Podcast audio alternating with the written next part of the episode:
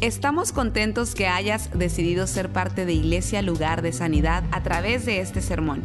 Tal vez estás en tu automóvil, haciendo ejercicio, en el quehacer de tu casa o simplemente disfrutando tu día. Es nuestra oración y nuestro deseo que tú recibas lo que Dios tiene para ti. Si te es posible, te recomendamos que tomes notas de lo que Dios te hable el día de hoy. Bueno, eh, hoy vamos a continuar nuestra serie que se llama Paz y hoy vamos a hablar sobre el arte de relacionarnos.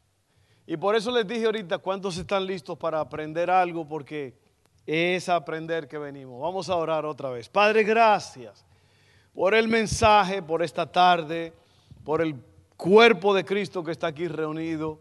Háblanos, ayúdanos a entender tu palabra. Gracias, Padre, porque así va a ser. En el nombre de Jesús. Amén, amén, amén. Y le damos también la bienvenida a todos los que nos están viendo por Facebook o las plataformas, las redes sociales, también en YouTube. Que el Señor le bendiga a todos ustedes. Gracias por eh, unirse a nosotros en esta tarde. Bueno, y vamos a, a hablar sobre este asunto, el arte de relacionarnos. Yo creo que todas las cosas que nosotros hacemos tenemos que hacerlas intencionalmente. Y en este asunto de la paz, hemos estado hablando de la paz de Dios, de que Cristo es nuestra paz y cómo vivir en la paz de Dios y todo eso. Pero todo eso tiene que tener su eh, intención. Uno tiene que, como por ejemplo el libro de Proverbios, una de las razones por las cuales a mí me encanta el libro de Proverbios es porque es un libro de instrucciones. El libro de Proverbios te dice, haz esto y como resultado vas a tener esto. Si tú haces aquello vas a tener esto.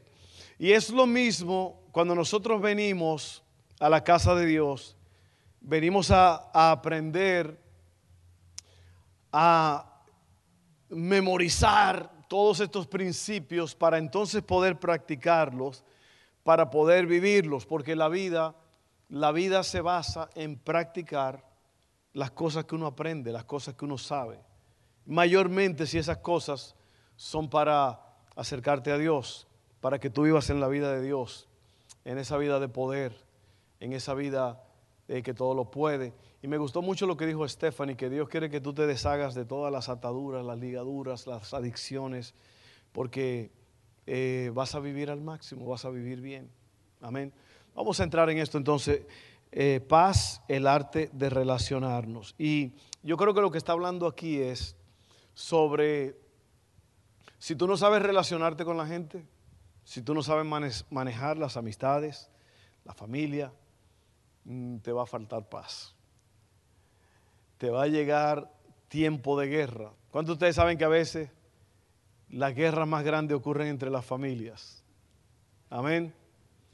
Hay hermanos que no se hablan. Hay hijos que no hablan a mamá ni a papá, a papá que no le hablan a los hijos. A veces las guerras más grandes están en las familias. Y yo creo que tenemos que aprender cómo tener paz en la casa, cómo tener paz con los amigos, cómo tener paz en el trabajo, para que nos vaya bien. Amén. Miren esto, Romanos 12, 16 al 18, una palabra sólida para nosotros en esta tarde. Y, bienvenidos a todos los que nos visitan por primera vez. Siéntanse en casa. Allá al final donde dice exit, allá a la puerta, queremos verlos. Cuando termine el servicio, si puede pasar, por favor eh, vamos a tener un tiempo con usted, vamos a regalar un libro, una Biblia y cualquier cosa que haya ahí. Yo le dije la semana pasada a la gente, hasta el florero que está en la mesa, lléveselo si quiere, después compramos otros, llévese algo. Romanos 12, ¿están listos? Dice así, oiga bien, vivan en armonía unos con otros, un mandamiento. No dice traten, dice vivan en armonía unos con otros, no sean tan orgullosos como para no disfrutar de la compañía de la gente común. Y no piensen que lo saben todo. Nunca devuelvan a nadie mal por mal. Compórtense de tal manera que todo el mundo vea que ustedes son personas honradas. hagan todo lo posible para, por vivir en paz con todos. ¿Cuántos de ustedes ya han fallado en la mayoría de las cosas que leímos ahí? Dios ha puesto en cada uno de nosotros el deseo de estar relacionados desde tiempo atrás en el jardín del Edén. Fue de idea de Dios. Todo comienza con Adán y Eva. Mira lo que dice Génesis 2.18. Después el Señor Dios dijo, no es bueno que el hombre esté solo, haré una ayuda ideal para él. el asunto de las relaciones es idea de Dios, pero hay que saber manejar las relaciones. Por eso yo le puse el título, el arte de relacionarnos. ¿Ok? Todos necesitamos a las personas adecuadas en nuestras vidas.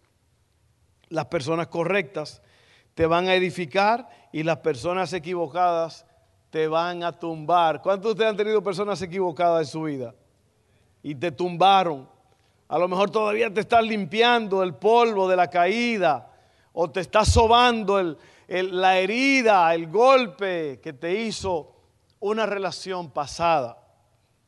¿Cuántos saben de lo que estoy hablando? Amén. A Cristo lo traicionaron con un beso. ¿Mm? Con un beso entregaron al Señor. Miren esto. Algunas relaciones suman mientras que otras restan. Algunas multiplican mientras que otras, otras dividen. Muéstrame a tus amigos hoy y te voy a mostrar tu futuro. Dime con quién tú estás hangueando hoy, con quién tú andas y te voy a enseñar cómo se ven las cosas en el día de mañana. Ese refrán no se hizo de balde. Dime con quién andas y se lo lleva a la corriente, dijo el chapulino. Dime con quién andas y te diré quién eres. Es verdad, la gente con que tú te juntas forman lo que tú eres. Amén. Yo le decía a la iglesia esta mañana donde predicamos, las viejas amistades traen viejos recuerdos y viejas mañas. ¿Sí o no? Lo hemos visto. Personas que están en la iglesia, que vienen y se convierten, testifican, están contentísimos, lloran en los servicios y de repente desaparecieron. ¿Qué pasó? No, es que fulano vino de tal sitio y se encontró con este amigo que eran, eran uña y mugre en el pasado. Y no, pues ya se fue a pique el muchacho. ¿Por qué? Porque las amistades o te edifican o te destruyen, te tumban. Amén. Óigalo bien. Óigalo bien. Estamos formados e influenciados por las personas de nuestro círculo. Amén. Una vez me dijo un hombre, no, el problema con usted es que usted tiene un círculo. Dije, el único círculo que yo tengo es este, mira. Y gracias a Dios que ya bajó. Que él decía que yo tenía un círculo de gente en la iglesia. Yo no tengo círculos. Pero en verdad uno tiene el círculo. Ustedes son el círculo mío. Amén. Ustedes son la gente con que yo me junto. Y qué buen tipo de gente. ¿okay? Así que la primera cosa de la cual vamos a hablar es armonía.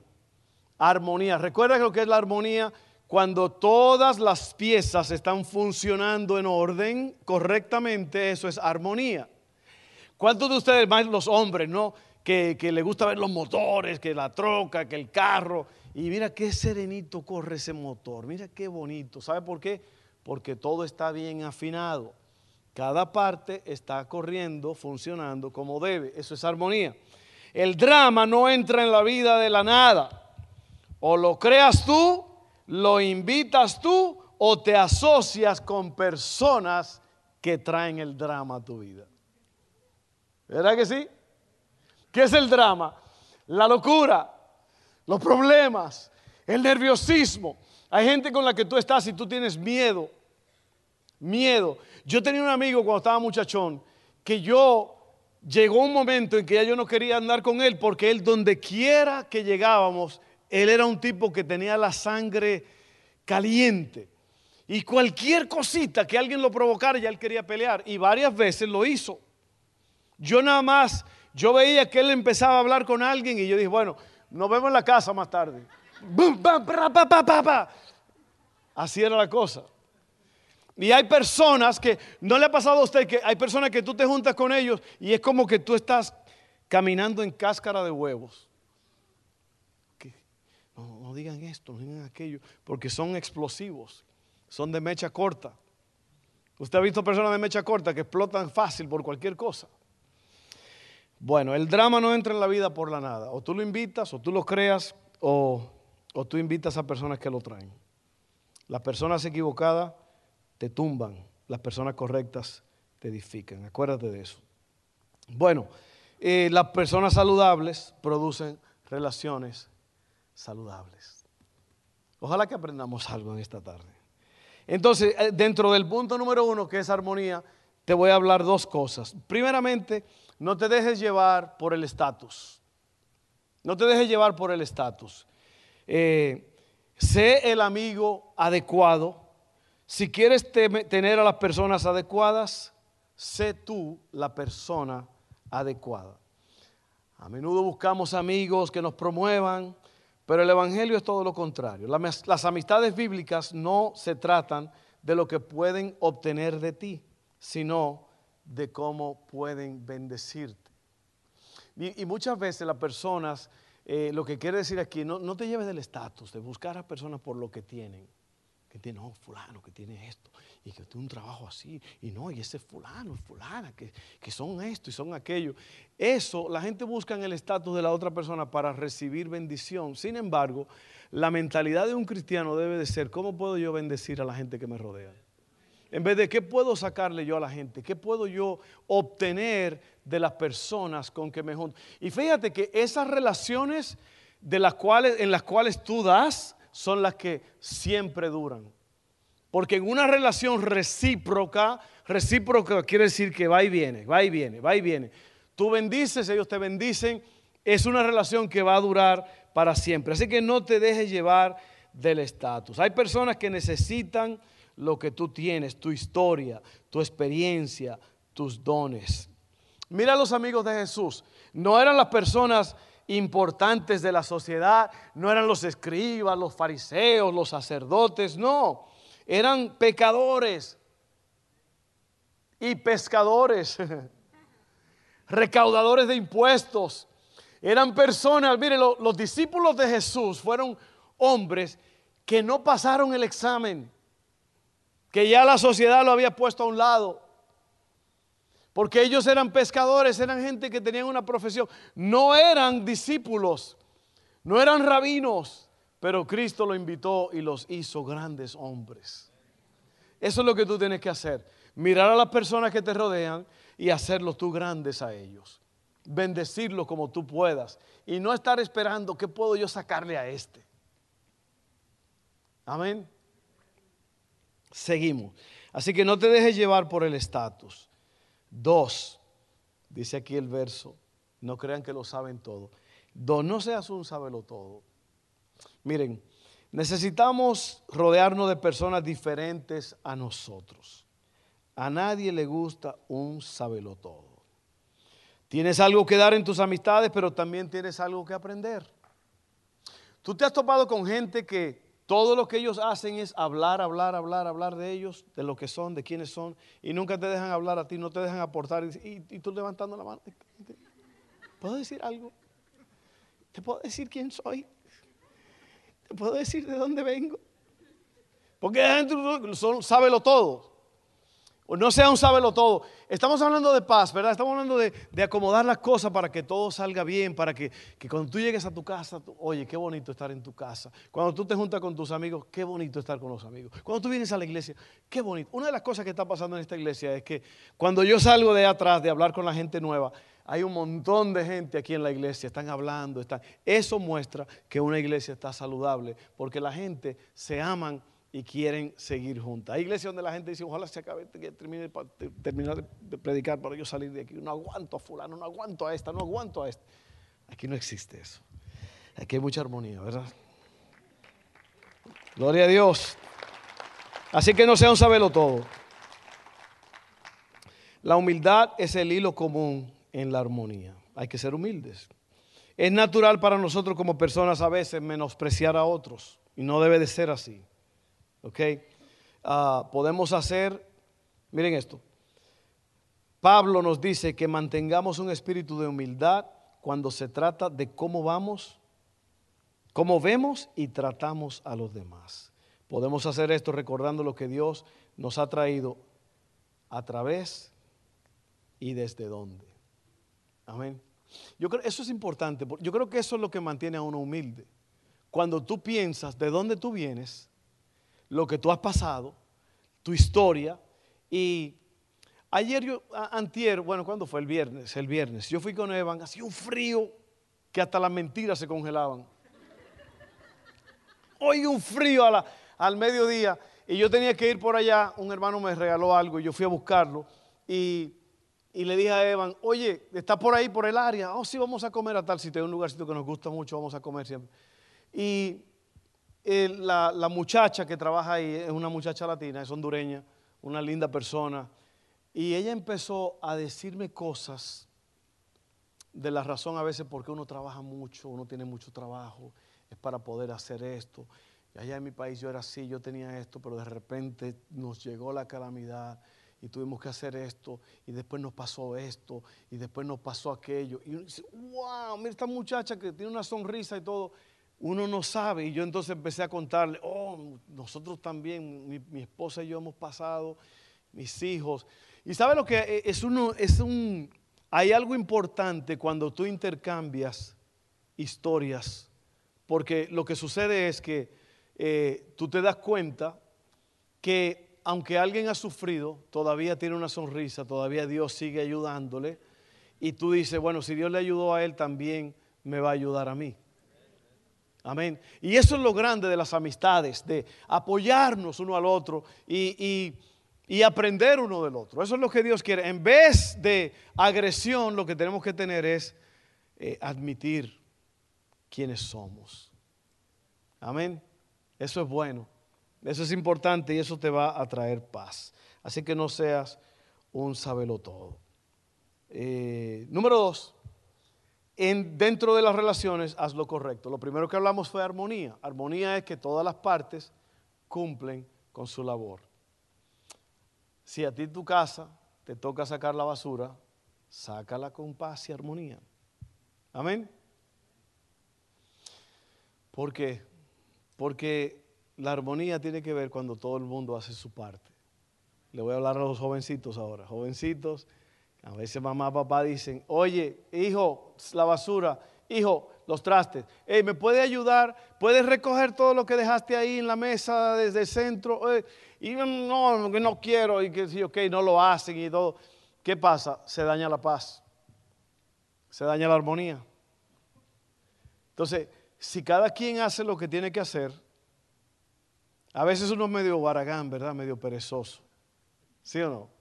¿A cuánto usted le da esa, como, ay, no, ahora no, no? A mi esposa le ha dado ahora con tapar esas plantas todas las noches. Son como 18 mantas que hay que poner allá afuera. Porque se congelan las matas, ¿verdad que sí? ¿Cuánto ponen mantas? Las mujeres las que hacen eso. Los hombres no les importa, los que se quemen. Compramos en Walmart, compramos en Home. Deja que se quemen, hombre, borrón y cuenta nueva. Yo le dije ahorita, no, porque eso es un... Pero hay que hacerlo. Hay que hacerlo ¿por porque a mí me gustan también esas plantas, son muy bonitas. Ah, sí, en la primavera cuando están floreando y están las mariposas y están los pajaritos, qué bonito, pero hay que pagar el precio, hay que taparlas. Amén. Por eso yo dejo que ella la tape para que ella cumpla su ministerio como sierva del Altísimo. Así es que haz lo correcto. ¿Cómo vives honorablemente con alguien que te ha lastimado? Y yo sé que aquí a nadie le ha pasado eso. podemos perdonar porque hemos sido perdonados. Y eso nada más no es un dicho, eso no es un cliché. Tenemos que aprender a vivir con alguien. Mire, si, usted ve el matrimonio al principio es muy bonito, el noviazgo, todo eso. Pero ya después, cuando uno entra en, la relación, que ya viven juntos, que usted ve a la persona, o no sé si usted sabe el cuento del hombre, que se enamoró de una mujer porque cantaba, oh, sole. La mujer era un bárbaro en el escenario y, el tipo se volvió loco con la mujer y la buscó, la conquistó, la enamoró y se casaron. Y la, boda fue extraordinaria, la luna de miel no sé dónde. Hay una película que se llama Luna de Hiel por ahí. Y en la mujer, pues él la veía en el escenario, bonita, cambiada, perfumada, eh, con todo. Y cuando la mujer se levantó en la mañana, que él la vio, dijo, canta, mi amor, canta, canta, canta, canta.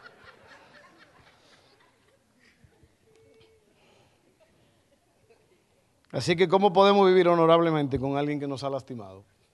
Que esa pregunta no tiene que ver nada con lo que acabamos de decir.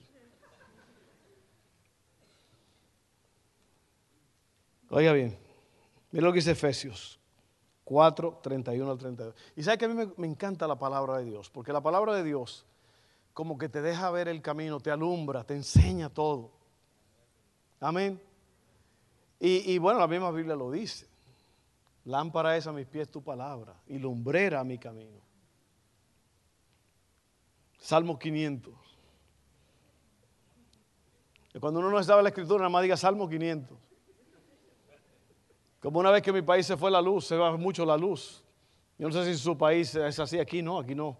Muy raro. Si aquí se va la luz, te mandan 18 mensajes en Church diciendo que la luz se, se, fue, pero que la van a reconectar ya.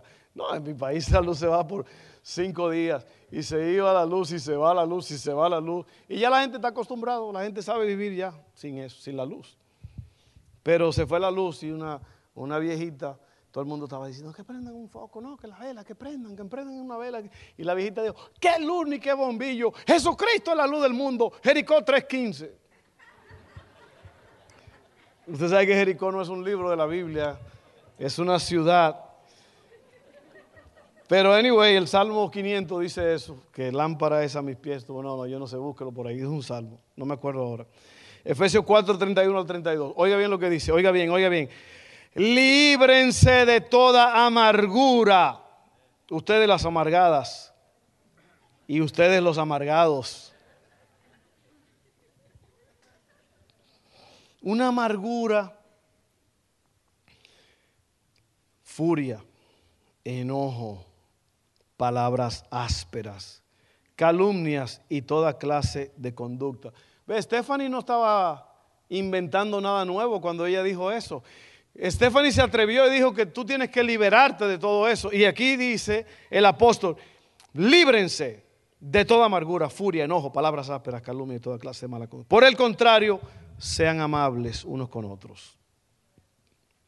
Sean de buen corazón y perdónense unos a otros. ¿Por qué tenemos problemas con eso? ¿Por qué es que tenemos que esperar que el otro sea el que pida perdón primero? ¿Por qué tenemos que esperar? Si esta palabra el Señor no se la está hablando a tu esposa, se te la está hablando a ti. Amén. No se la está hablando a tu esposo, te la está hablando a ti. No, es que si cuando Él cuando él dé el primer paso, entonces yo. No, cuando ella aprenda a someterse, entonces yo. No, no, no, no, no, no, no, no. Te está diciendo a ti, persona, hermano, hermana, amigo, te está diciendo, sean amables unos con otros, sean de buen corazón y perdónense unos a otros, tal como Dios los ha perdonado a ustedes por medio de Cristo. ¿Ok? Eh, tratar a las personas con honor refleja al Cristo que vive dentro de ti. Amén. Cuando las personas te lastiman, no está bien pagarle mal, pero está bien protegerte, establecer límites. Lo que quiere decir aquí es que hay personas que son, son necias, son violentas. No quiere decir que tú, oh, lo perdonaste, todo está muy bonito, todo bien, vuelve otra vez y oféndeme. No, no, no, no es eso. No es eso. Usted no puede dejar que lo pisoteen. Usted tiene que crear límites, ¿ok? Después podemos hablar más de eso. Pero miren, haz lo correcto. No busques la excusa. No busque la forma de, sacarle la vuelta al asunto. No, no haga como el venado que estaba la mira, es una caricatura, ¿no? Y es, la mira de un rifle. Usted ha visto los rifles, tienen así como un, como un blanco así. Y habían dos venados y en, en el rifle, en la mira del rifle se ven los dos venados y uno de los venados está mirando el rifle y le está diciendo así. Como dispárale a él.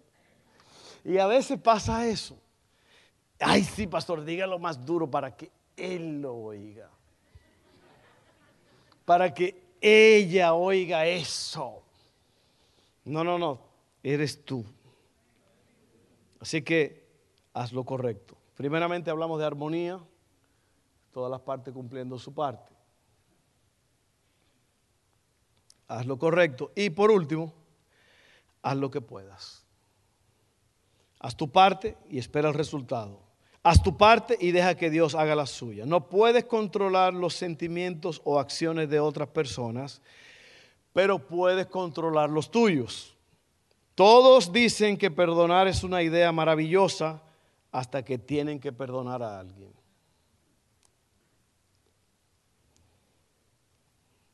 El perdón no es ignorar lo que te han hecho. El perdón no es excusar lo que te han hecho. El perdón no es ofrecer confianza total al que te ha lastimado. No, no, no. El perdón es quitar los cargos.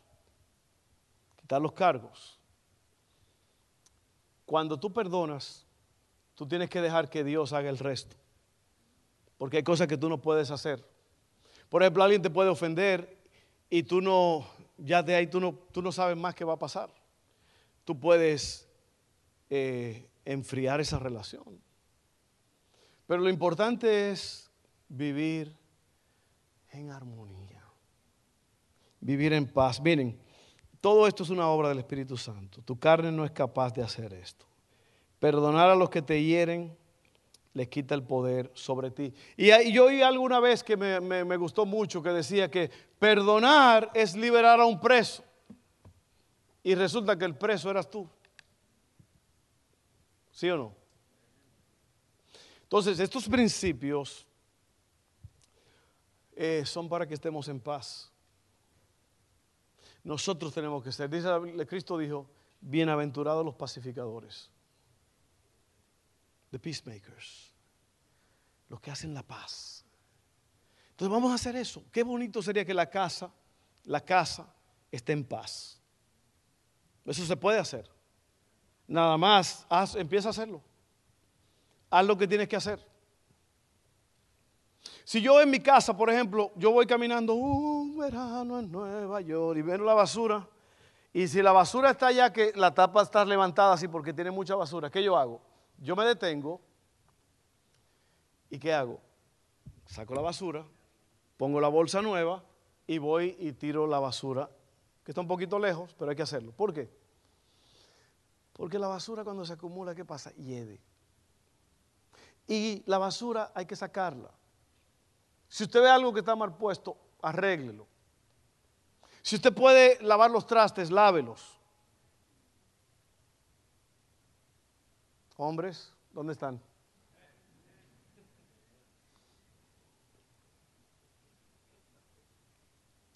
En día pasado, yo le dije a Seila, estamos ahí, le dije, ¿sabes qué? Vamos a lavar esos trastes porque eh, ahorita viene tu mamá y, mi mamá, digo mi esposa, tu mamá eh, ella no, no le gusta ver trastes sucios. A mí tampoco, pero a mí no me gusta lavarlos. A ella sí le gusta lavarlos. Pero ella los lava y ella trabaja y ella siempre está ahí, a veces está ahí lavando trastes. Y yo le dije a Celia, ¿sabes qué? Nosotros tenemos que hacer esto porque si no, ella va a venir y va, va, a querer lavar esos trastes y hay que tenerlos listos ya. Imagínate, si tú empiezas a pensar así, y algunos chamaquitos están haciendo... Eso trae armonía. ¿Por qué? Porque una de las cosas que a veces harta a una mujer que ha estado todo el día trabajando en una casa es que hay mucho que hacer. Y yo no sabía esto hasta que mi familia en el 2004 se accidentaron todos, los cinco. Mi esposa estaba elimination, estaba con, una, eh, una pierna rota, clavos allí, no podía caminar. Dustin está muy mal herido en ese accidente no podía caminar, eh, un, montón de problemas. Yo recuerdo que yo, y estaban chiquiticos todos, Dustin tenía siete años, Evan tenía creo que ocho, nueve, y estaban chiquitos. Y yo recuerdo que yo tenía que levantarme a hacerle desayunos a los cinco, o a los seis, porque estaban la boca mía también. Primero mis dientes que mi pariente, ¿no? No, no, no.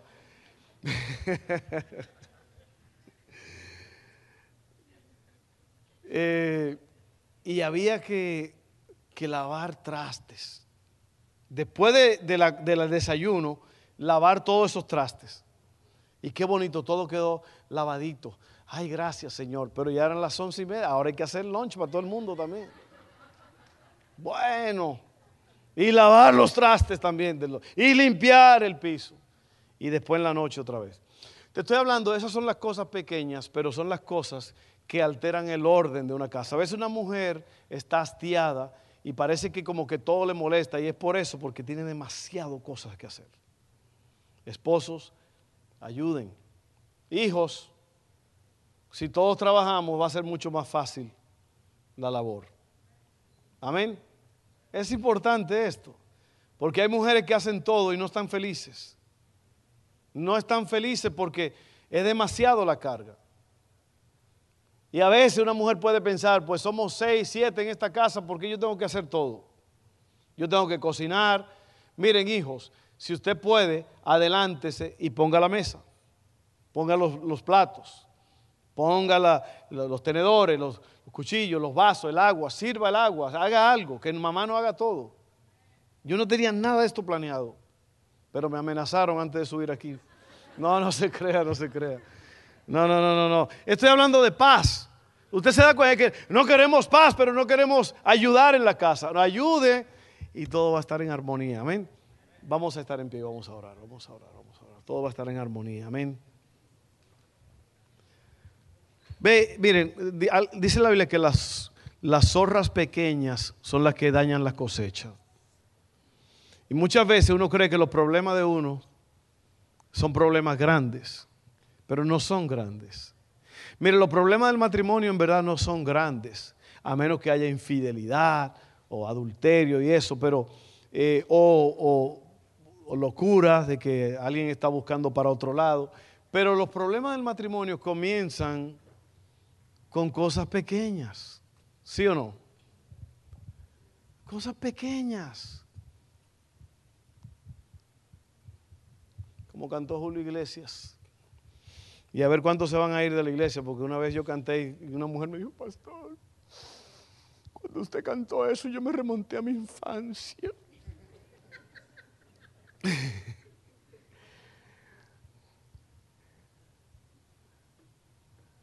Yo sé que a veces reñimos, que discutimos por tonterías, por cosas sin importancia que casi siempre son culpa mía.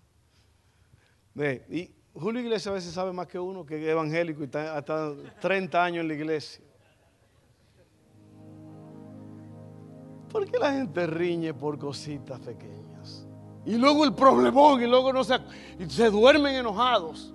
Y al otro día siguen enojados. Y todo fue porque el hombre no recogió un vaso que estaba por ahí o algo así. Nada más mencioné eso por pura casualidad. Esas cosas nos pasan en mi casa. Vamos a mantener el orden, armonía.